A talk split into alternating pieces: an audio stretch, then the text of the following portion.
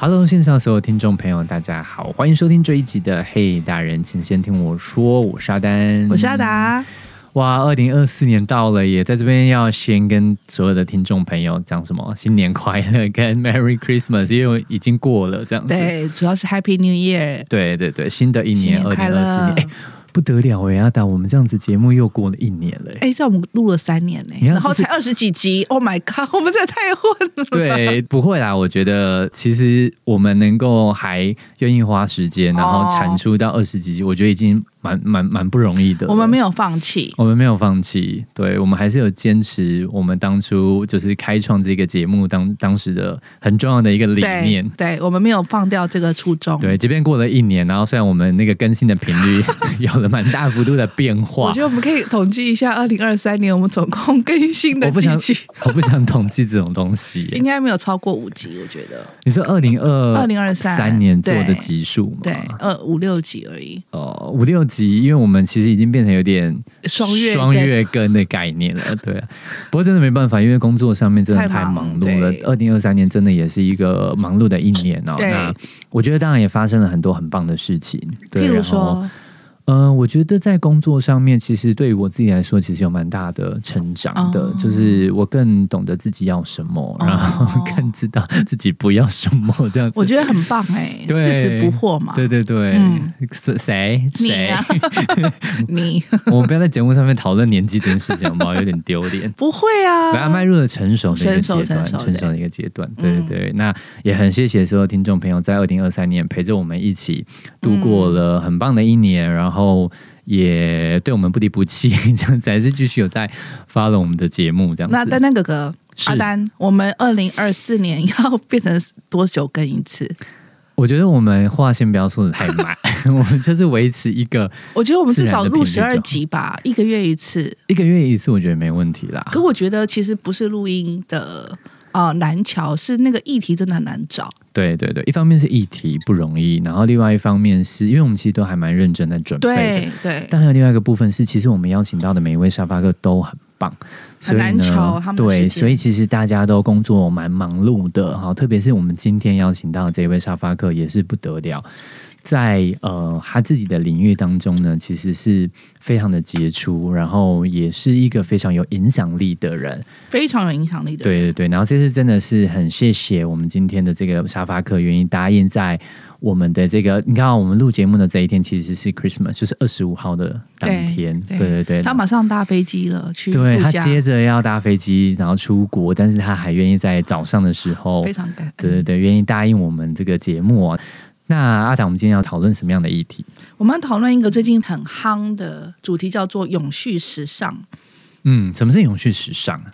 我先讲一些背景啊，就是大家知道，呃，生产一条牛仔裤要多少公升的水吗？我不知道哎，起码要一万公升的水。嗯。哇，那等于一条牛仔裤等于人类一个人可以喝六年的水量。嗯嗯，那当然，我们现在快时尚兴起，还好我都就是不常洗牛仔裤，是这样的意思吗？制造牛仔裤的过程。哦，对了，我知道，会会消耗。我说牛仔裤本身不是一个会太长太缓的哦单品，可是这个又是吊诡的问题。我觉得，因为快时尚的兴起，大家好像对于衣服的这个丢弃使用没有那么在意。反正就是哦，外面一两千块，甚至不到一千块就可以买一条牛仔裤。对，我为什么要爱惜？嗯，这个过季了或穿的不开心，我就是把它丢掉。没错，没错，造成了一些浪费，对不对？对，嗯，因为我觉得每个人在家里面至少整个衣柜，嗯，同样的一件单品，假设你以牛仔裤来说的话，我觉得一个人至少应该会有十条以上的牛仔裤吧，或不止，不止，一年一生当中可能。不知道几条了。对对对，然后其他单品就更不用说啊，比如说我同样的外套，我的衬衫，对我。一定都是二十件以上起跳哦。你在说你家的衣柜是不是？没有没有，我说我朋友家的衣柜啦。我本身没有这么多啦，这样子。对对对，但是呃，衣服这件事情，其实我觉得确实是蛮大的一个问题哦。就是当我当我们今天谈到在讲快时尚这个概念的时候，它的它的快时尚的概念就是说，你其实这个品牌在生产它的服装的时候，它其实会因应这个潮流，嗯，那它又会达到一个很快速，希望能够跟上，不管是冬呃秋冬啊、春夏等等，它就会必须要很快速的去迎合消费市场的需求，所以等于是每个人他，你看，你想象一年他我要丢弃的衣服是有多大量？对，就是当我今天。这个快时尚的产业，它在生产这个衣服，因为它必须要很快速的去迎合市场的需求，嗯，那导致它可能产品的本身的衣服的品质有没有办法到很好的情况之下，我就会穿不久。那穿不久的话，我其实就会汰换的速度就会变快。没错，这边我们看到一个研究报告是说，台湾每一年呃丢掉的一件一件的衣服会超过两亿件。这个数字很惊人，很惊人哎！我之前其实也有做过一些调查，然后有发现到说，其实我觉得更大的问题是，呃，这些衣服被丢弃之后，它到底去了哪里？嗯，对，那它都会留在，比如说，你看台湾就这么大，嗯，那我们垃圾其实已经这么多了，然后大家的。丢弃的衣服的量又这么大，它到底可以去到哪边？你说把它送到国外吗？还是说你可能把它送到一些相对比较资源比较匮乏的国家，让这些比较贫困的人他可以去穿？但是到底这些衣服的量大到，呃，你这样的做法，它有办法去真正的？消化掉这些衣服吗？我觉得是问问沙发。对，我觉得那是很恐怖的一件事情，很恐怖啊，没错。对，所以，我们今天很开心邀请到我们的沙发客，是我们的这个冠百。那冠百呢，它其实也就是永续时尚品牌故事一 Storywear 的创办人。那也在我们的线上一起加入我们今天的这个 Podcast 的节目。我们邀请冠白来跟所有的听众朋友打声招呼。Hello，大家好，新年快乐！我是冠白，谢谢冠白特别答应我们这个节目哦，然后也在这个新年呢，应该是说在 Christmas 这一天的原因答应我们的这个录音哦。那呃，我想冠白这边的话呢，是不是可以先让听众朋友多认识你一下？可不可以跟大家稍微做一下自我介绍？好啊，谢谢我们的阿达跟阿丹跟阿达，阿达跟阿达，因为的确这个。Storywear 当初创创业的这个初衷哦，就是因为整个永续时尚产业已经是应该说整个时尚产业已经是全世界第二大的呃污染来源哦，所以我们知道第一大污染来源是这个。石化业，嗯所以我们知道要减塑，不要用一次性的这个保特瓶。但第二大的污染来源，既然是我们的纺织跟时装产业，就是我们在穿的衣服。那整个产业链，因为它也是全世界第五大 GDP 的产值的这个产业，所以它牵涉到非常多的人、跟土地、跟海洋、跟环境的议题。那么，因为当时我们在五年前创业的时候，发觉其实亚洲。不太有人了解这样的概念，因为整个快时尚是大概三十年前在欧洲跟那个北美才才兴起的哦。那在亚洲部分，大概是二十年前甚至十五年前，整个快时尚才进入到这个亚洲市场。所以大家其实不太了解为什么说啊衣服是污染呐？为什么不能买那么多衣服？那因为这样子，我们才希望把这个欧美的这个概念带回亚洲来，带到台湾来，希望让大家多了解这样子的议题。嗯，那。了解议题之后，大家其实也希望有一个解决方案，因为其实现在非常多的年轻人是，不管他是素食主义，他是为了呃保护环境，所以吃这个变成 vegan，对，或者是像这种很在乎服装环境的这些议题，其实很多都是年轻人哦。大家就想说，那怎么办？他如果要有落实永续时尚，可以做什么？所以我们才创立了这个 Storywear。那基本上，Storywear 就是完全用回收衣服、牛仔裤，还有库存布料，重新来制作我们所有的时装的这个商品。那我们也是呃，连续四年的台北时装周的设计师品牌，还有我们也都就像是一个牛仔的这个时装品牌一样，但是我们的原料全部都是呃回收再制，还有就是我们的制作单位都是台湾的在地妇女，甚至有很多都是我们的呃脑麻协会啊、跟生人协会、家福中心来帮我们制作商品这样子。嗯，我觉得这概念很棒哎，如同刚刚就是冠白提到的，就是说我们其实现在等于是呃，当我今天有这么。多的衣服我穿不到的时候，我怎么样能够透过像 Storywear 这样子的一个品牌，我能够赋予它第二生命？我觉得这块是蛮重要的，就是说我怎么样让这些服装能够回收再制。那呃，冠白，我另外有一个蛮好奇的地方，就是说你自己本身当初在创立这样子的一个品牌的时候，你本身自己就是学这样的背景嘛？就是说，可不可以跟听众分享一下，你你你过去是呃从事什么样的工作？那到后面，那当然你观察到这样的趋势，你投入到这个领域，那你自己在过程当中有没有面临到什么比较大的挑战，或者是对你来说，它是一个比较大的一个转换？嗯，其实我我应该说，我们家族从小。就是我我我母亲本身就是设计师，嗯，所以他们本身就是在做衣服的这个品牌，嗯，所以从小就看到说，哎，我们家做了好多衣服，买了很多衣服，这样就是一个很很正常的一个时装产业这样。那后来其实我本本身对这个 branding 就是。打造品牌非常有兴趣，嗯，所以我一直觉得台湾没有一个代表自己台湾的服装品牌，当然有一两个，但是不像说像你看韩国或是日本这么的蓬勃发展，就很可惜。所以当初只是觉得说我一定要做一个属于自己的牌子，但。到底要怎么来执行？其实都还没有没有任何想法。嗯，所以我就呃，大学是读广告设计，后来硕士拿这个时装管理学的硕士。那中间当然就去过外商公司做呃公关、广告，甚至代理商，然后。就经营都是跟时装相关的这些产业这样子，那一路磨练下来之后，去到呃英国拿了硕士，才发觉，哎，原来人家有一门产业叫有一门科技叫时尚时永续时尚这个科技的这个这个产业是存在的，嗯，所以我那时候也都已经二十二十八岁了，我才知道说啊有。这样子的概念存在，所以我自己当下其实有点惭愧了，因为嗯，像我们以前在公关公司发做这个礼赠品啊，对，都是大量制造，没错，以量制价。那我们以前做衣服也是，对对，做越多就是越便宜，就越好，所以嗯。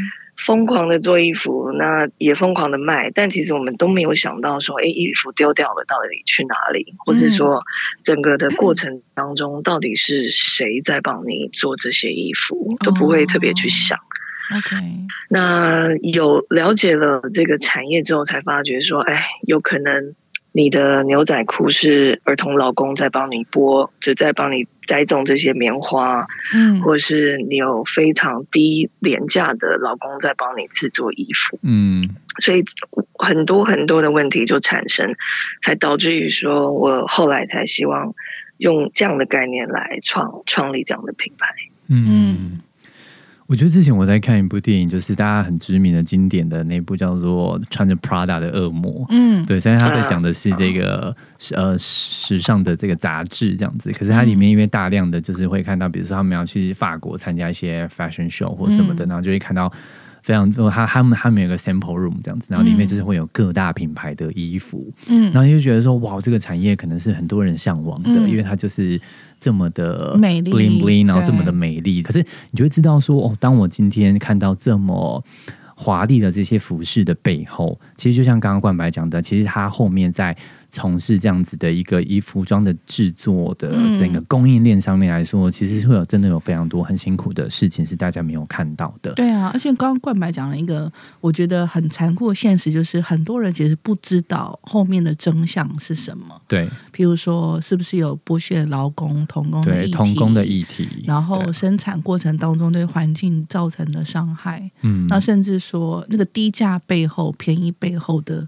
呃，原因到底在哪里？嗯，所以冠柏，这会是你创业的最主要的这个因素。那有没有什么事件让你哎，我起心动念说，我来台湾创这个故事仪这个品牌？嗯，其实当时单纯，我那时候其实单纯就觉得我要做一个不制造垃圾的衣服。所以我们就到处去二手回收站看到底什么原料会重置会比较比较容易，嗯，然后什么原料是比较多，那你就发觉非常多的牛仔裤在二手市场它没有办法卖掉，那但是它的品质又很好，因为牛仔布本来就是一个百年工艺，当初它被创造出来是因为啊，在美国的这些矿工人，因为想要穿一件就是非常耐磨耐操的。这个衣服、裤子，所以才做出来。然后到现在，它就是一个百年它不会退流行的一个布料。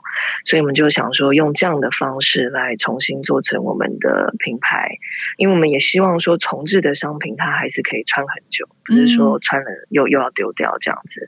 所以我们所有的这些衣服等等，都是用这种方式来制作的。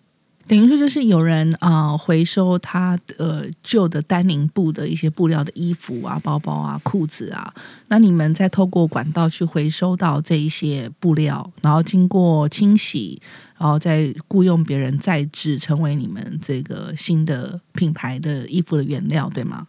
对，没错，没错。嗯。那我知道说冠白你们好像就是呃，Storywear 他们就是等于是说每年你们其实只会做五十款的新的衣服的款式。好，那这个部分是不是可以请你分享一下，就是它后面所考量的一个这个商业设计的这个源头，它是源自于什么样子的考量？你们会做这样子的一个呃，比如说限量款式的设计啊，或者是你们会设定好每年一定要出的服装款式，这个这个 KPI 是怎么定出来的？等等等，因为其实整个时装产业，呃，其实每个产业都是啦，就是它是有很多细节面向要去探讨。尤其做零售品牌，阿达应该很明白，就是从什么春夏秋冬有都都有不同的的规划这样子。嗯，那我们的时装品牌也是，就是整个时尚产业啊，它也会分春夏季跟秋冬季，然后往往呢，我们会走传统的啦。就是会走呃六个时装秀，嗯，因为呃春夏季会走时装秀，秋冬季会走时装秀，它在中间还有不同的休闲的系列也会走时装秀。六个吗？一年有六个时装秀啊？对，其实哦，我还有一年一个哎。大秀呢，可能大的或小的差别。大秀通常大秀就是春夏一个，秋冬一个，但是因为现在。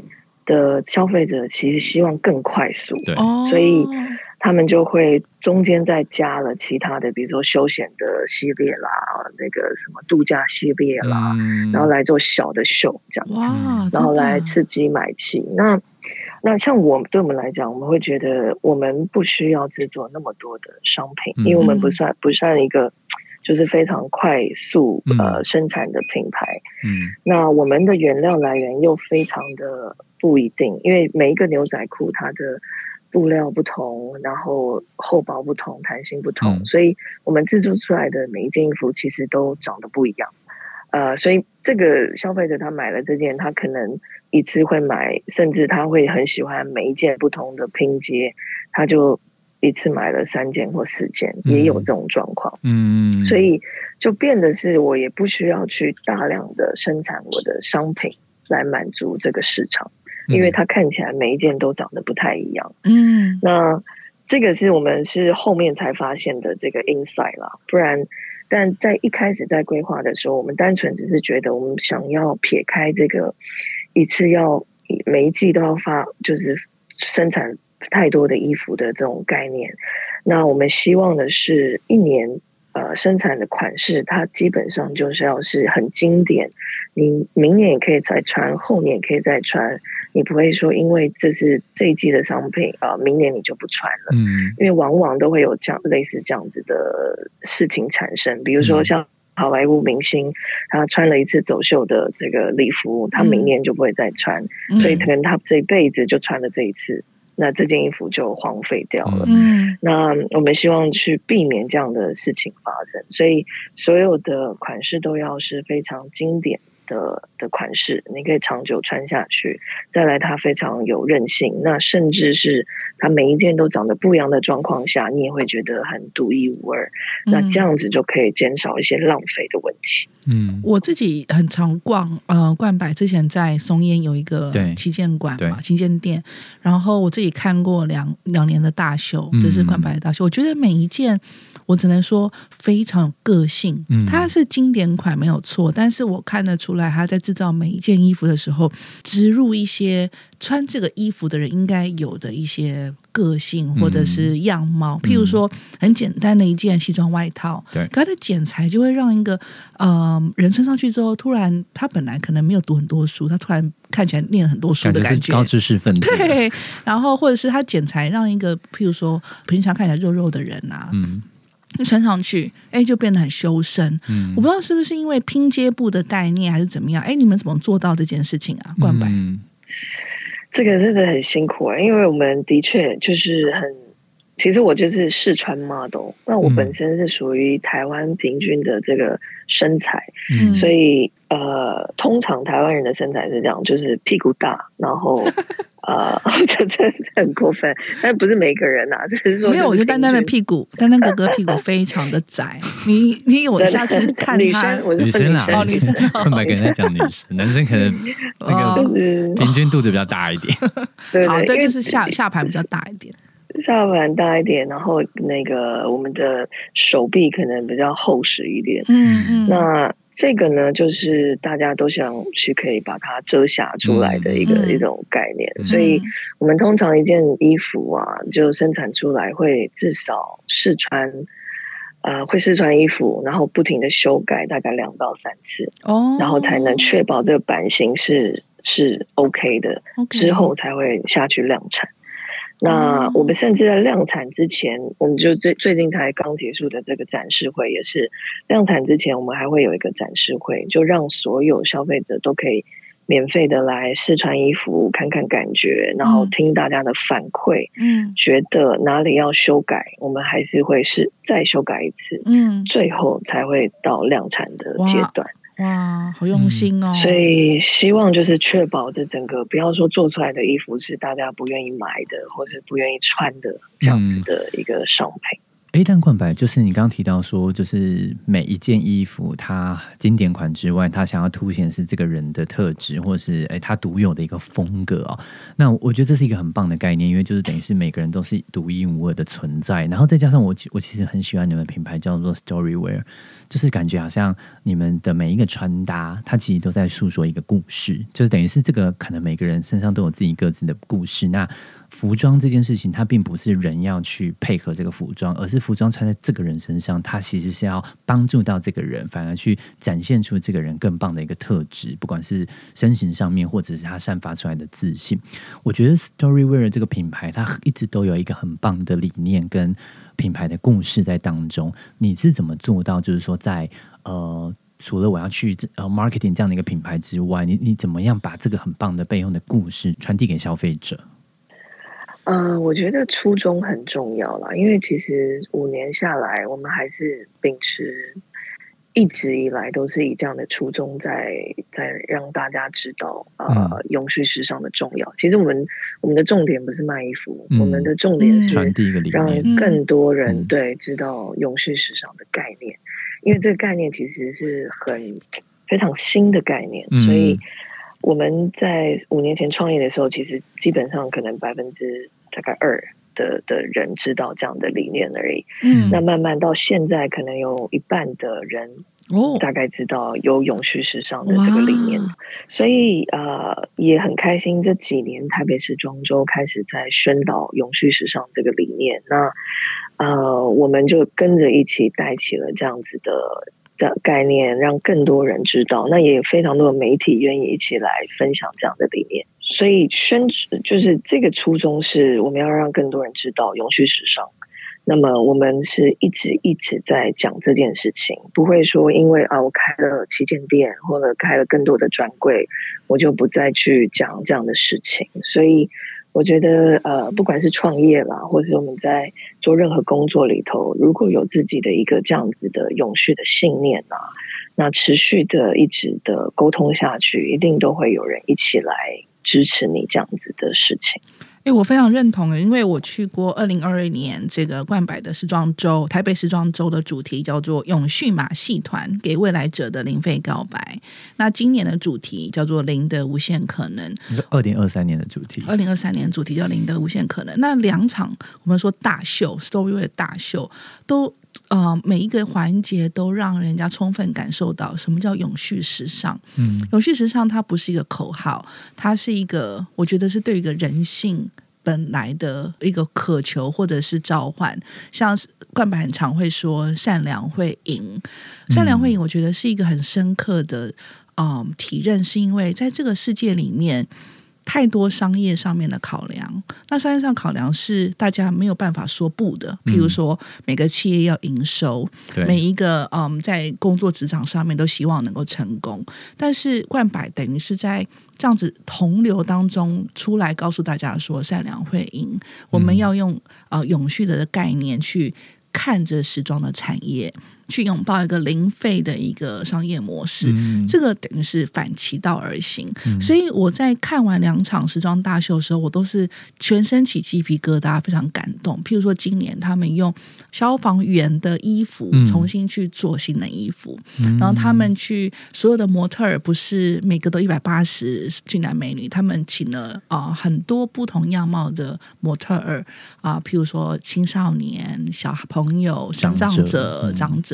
然后身形也是高矮胖瘦环肥燕瘦样样都有，所以我觉得充分把很多永续的概念，譬如说多元性、环保、对人性的尊重、善良会影，都融到这个时装周里面。嗯，那冠柏有没有我们我还没有说到的？你还特别想要呃我们听众传达一些什么样的讯息？你会想让他们知道的？因为永续时尚这概念真的是很广很广了。那也许因为 Storywear 有点知名度了，所以大家开始觉得，哎，好像永续时尚就是回收，就是永续时尚。但其实不是。我们其实就想象一件 T 恤的制成哦，它是有棉花种植，棉花种植是需要很大量的农药跟水。嗯，所以其实它是很破坏农。农地的土壤的，嗯，那所以我们其实有一派的永续时尚者，他是推广这个有机棉的这种 T 恤，嗯，那再来海洋污染，全世界百分之十的海洋污染来自于纺织跟时装产业，哇，所以一个很很污染的工厂，这个非法排放废水等等，这也是个问题。那再来就是我们的碳排，就是百分之十的碳排来自于我们的纺织市场产业，百分之十还有，Yeah，百分之十。高哎，因为航空业只有百分之五哎，所以难怪难怪难怪纺织是全球第二大的污染产业，对化石的产业之外，对，然后再来就是这个呃制作的劳工，可能最近才爆出来有一个牌子叫信，就是 S H E I 这个。路商，嗯。对，被爆出来说，呃，剥削老公啊，老公是非常在痛苦之中制作衣服这样，所以这整个环节全部都是跟永续相关。那大家可以去思考，说自己想要去落实哪一个部分，可能是呃少买一点衣服，但是我们买好一点的衣服，或是说我们去买二手的衣服，或是说在创业的时候，我们多把一些永续的概念放到企业里头、价值里头。或是甚至就自己在工作的时候，工作岗位上做一些些事情，比如说像林依晨，好了，他是一个艺人，他跟永续也没有关系，嗯，但是他生了孩子之后，他是。坚持孩子是包布尿布，嗯，他不用一次性的尿布，他想说他希望也给孩子一个很永续的未来，所以每一个人其实都可以做一点点事情来达到永续，嗯，所以每一个人做一点点，其实然后再不停的宣传下去，告诉附近的周边的亲朋好友，其实就会改变非常大，嗯嗯。好棒的理念哦！对啊，其实我我过去也有在就是服饰的品牌工作过，但我觉得不方便透露是哪一家品牌。对，但是。呃，快时尚品牌，呃，对，它算是一个日日商的品牌，我只能讲到这边，日本的品牌这样子。然后，因为我们其实真的是有，我我真的是有到生产端上面去看过，就是服饰的那个生产的工厂这样。对。然后，其实我刚刚提到，就是比如说人权这个议题，真的是蛮重要的，因为其实你就会发现说，呃，当今天我是一个生产者，我在这个工厂里面工作的人，我我开不开心，我快不快乐，这件事情其实是。蛮重要的，就是他有没有是在在相对一个比较友善的环境底下去工作。所以我那时候去看到那个工厂的生产端的情况的时候，其实我蛮蛮也是蛮让我 surprise，就是说，其实第一个是当然环境是很干净的，就是说。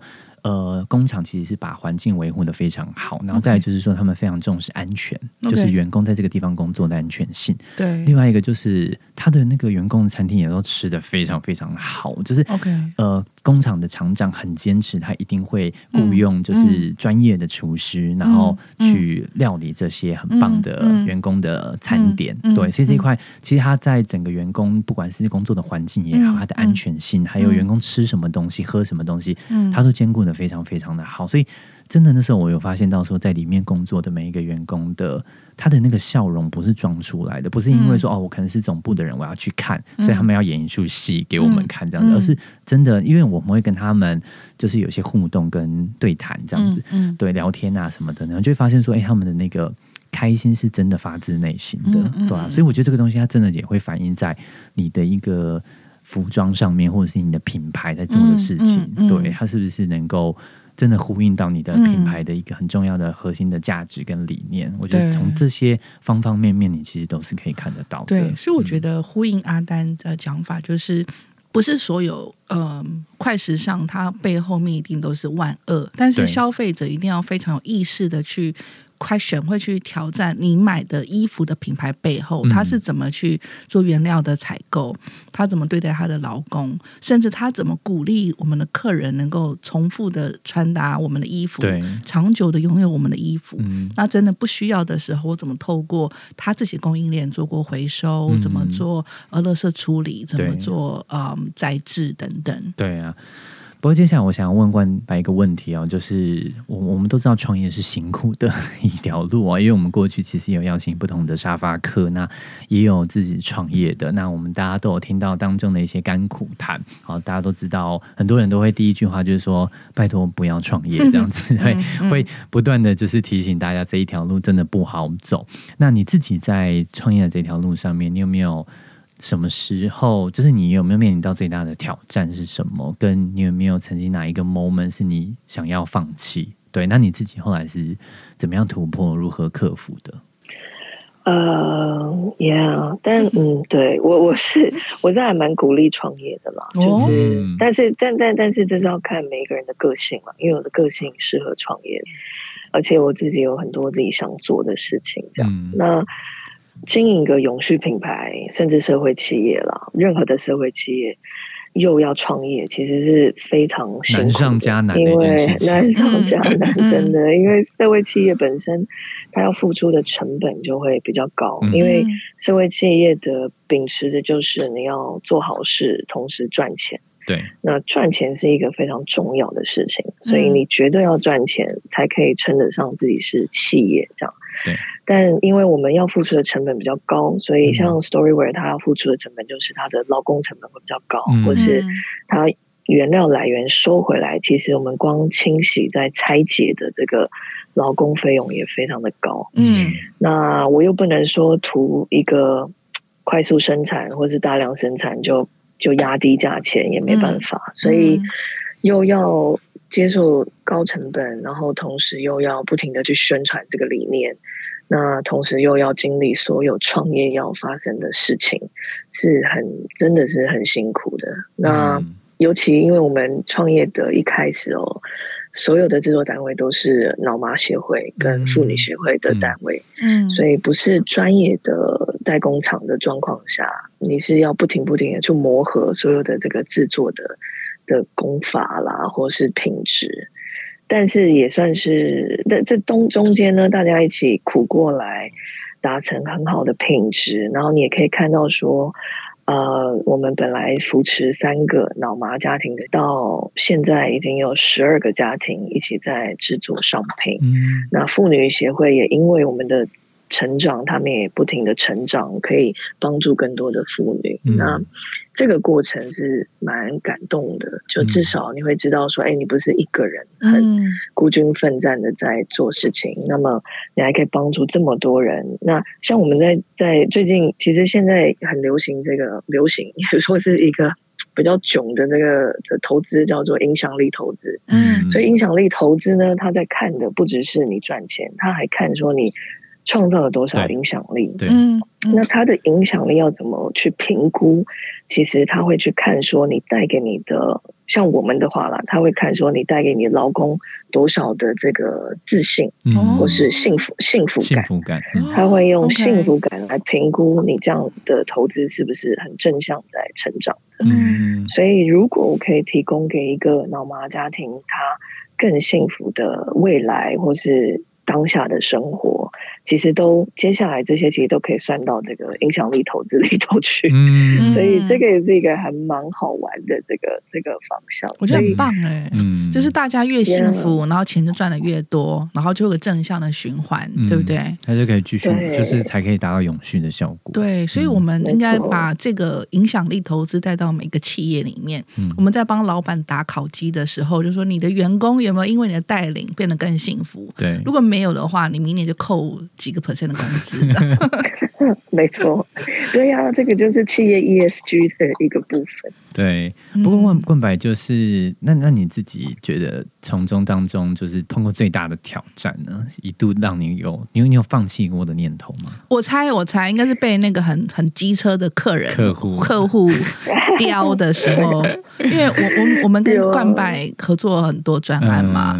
一度我觉得冠白都想翻桌子，我没有，你現在說你自己，我撑我撑下来，不是我，我跟你们合作算很 OK，对，OK，对，对，有没有那个还好了？对，什么时间点会让你觉得哇？对，一度要放客户至上，我们都很 OK 的。客户怎么鞭打我们，我们都接受。客户的鞭打对我们来说就是一种成长，没错。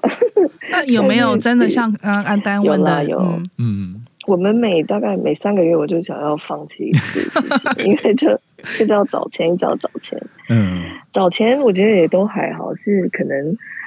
啊，要训练新的员工进来，然后员工有没有跟着你一起成长？那没有的话，也许他就离开。那离开，我要重新找人，这个是一个蛮蛮累人的事啊。果然，人人找人人才这件事情，真的还是大家共同的痛点。哎，我跟阿丹都都开放啊，你可以雇佣我们两个啊。可以可以可以，你要我们做什么？我们做牛做马都可以。贵，我们蛮贵的。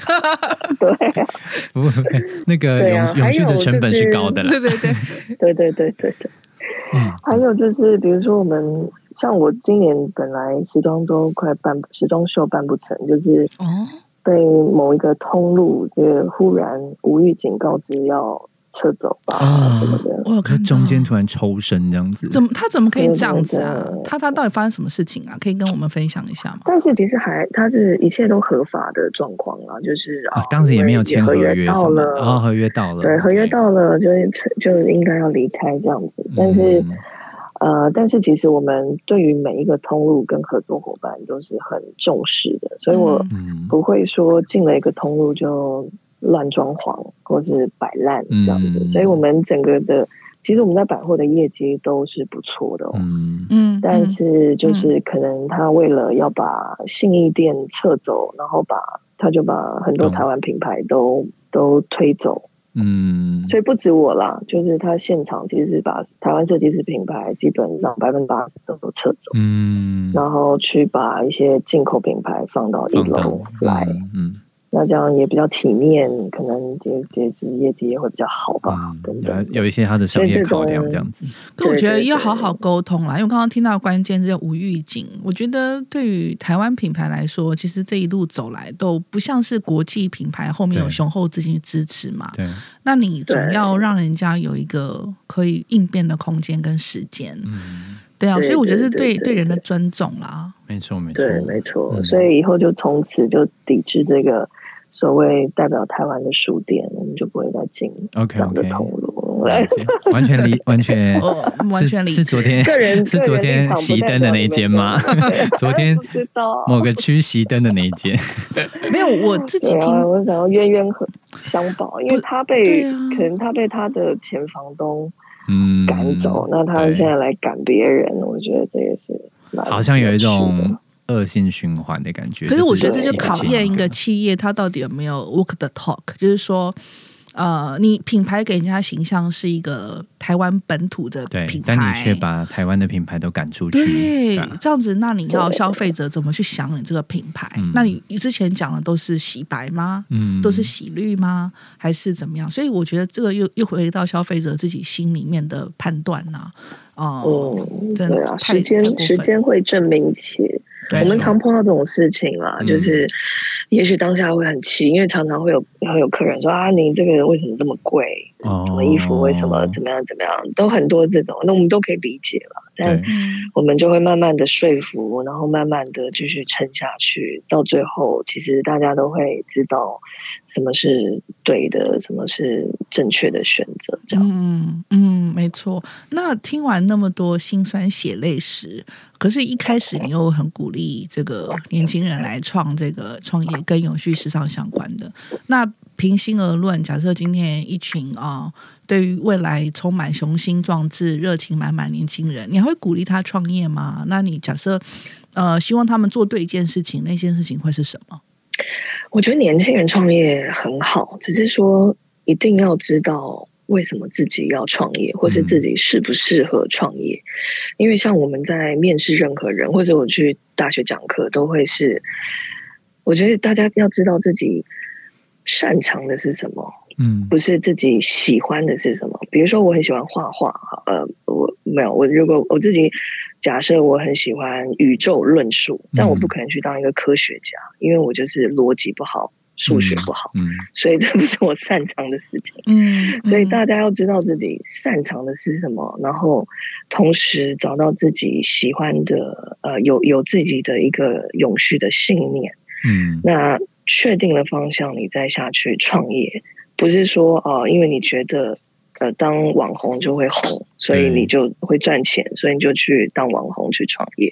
嗯，就是做任何事情都要知道自己的原因跟为什么。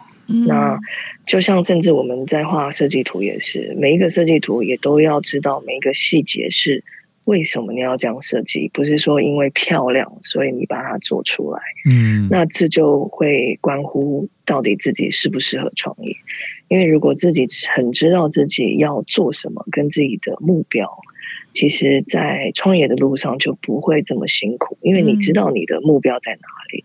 嗯，那有时候很辛苦是可能没有做到很完善的功课，然后不知道为什么自己要做这件事情，所以就会。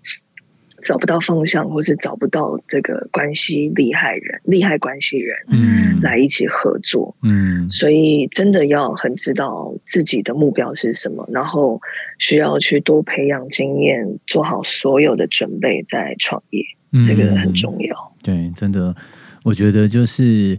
呃，凭着一股热情，然后现在的很多的青年时代，他们真的会蛮有自己的一个使命感，想要做的事情，然后投入到永续的这个产业。我最后想要问一下，就是冠白，如果有三个三件事情，就是三个 key point，你想要给到年轻时代，如果他想要投入永续时尚的产业，呃，可不可以有给我们三个关键字？好了，就是当做我们二零二四年的三个你觉得最重要的关键是什么？这样。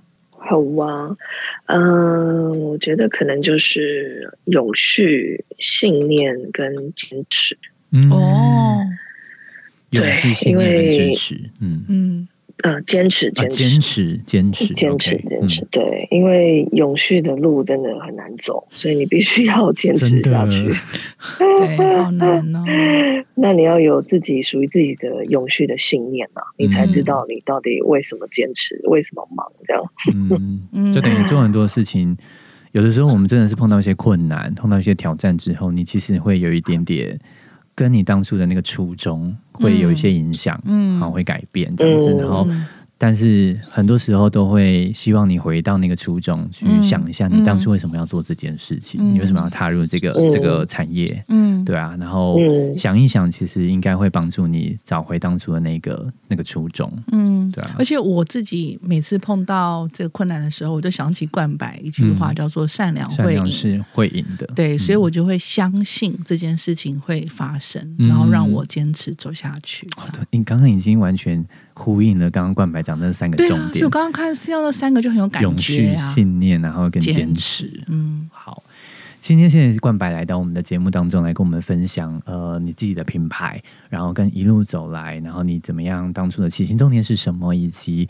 呃，如何鼓励更多的青年时代，然后愿意投入到这个永续时尚的产业，然后也帮我们深刻的剖析了这个产业当中它会面临到的一些问题跟挑战，以及它有很美好的地方在哪边这样子。那我我相信，其实不管是 Storywear 也好，还是台湾。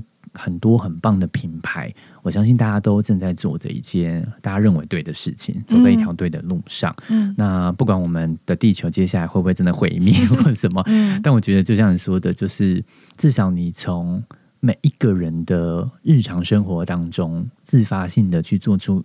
一件小事情，嗯，一个小行动，你就可能会带来一个很大的影响力，或者是带来一个改变。嗯，我相信这也是 Storywear 现在在做的一件事情，更想要真正传递那个理念。每件衣服它背后都有一个故事。那从供应链一直到我真正把这个衣服销售给到消费者，拿到消费者的手上的时候，其实。更在乎的、更关乎的，应该是不是这件新的衣服，而是这个衣服背后想要传递的那个永续的理念。嗯，谢谢冠白来到我们的节目，然后跟我们做了很棒很棒的分享。我觉得当做二零二四年的一个开始，哦，好棒！就是善良会赢这件事情，我觉得是一个今天我觉得听到最棒，然后最最多的收获。嗯嗯，再次谢谢冠白，拜拜拜拜拜拜。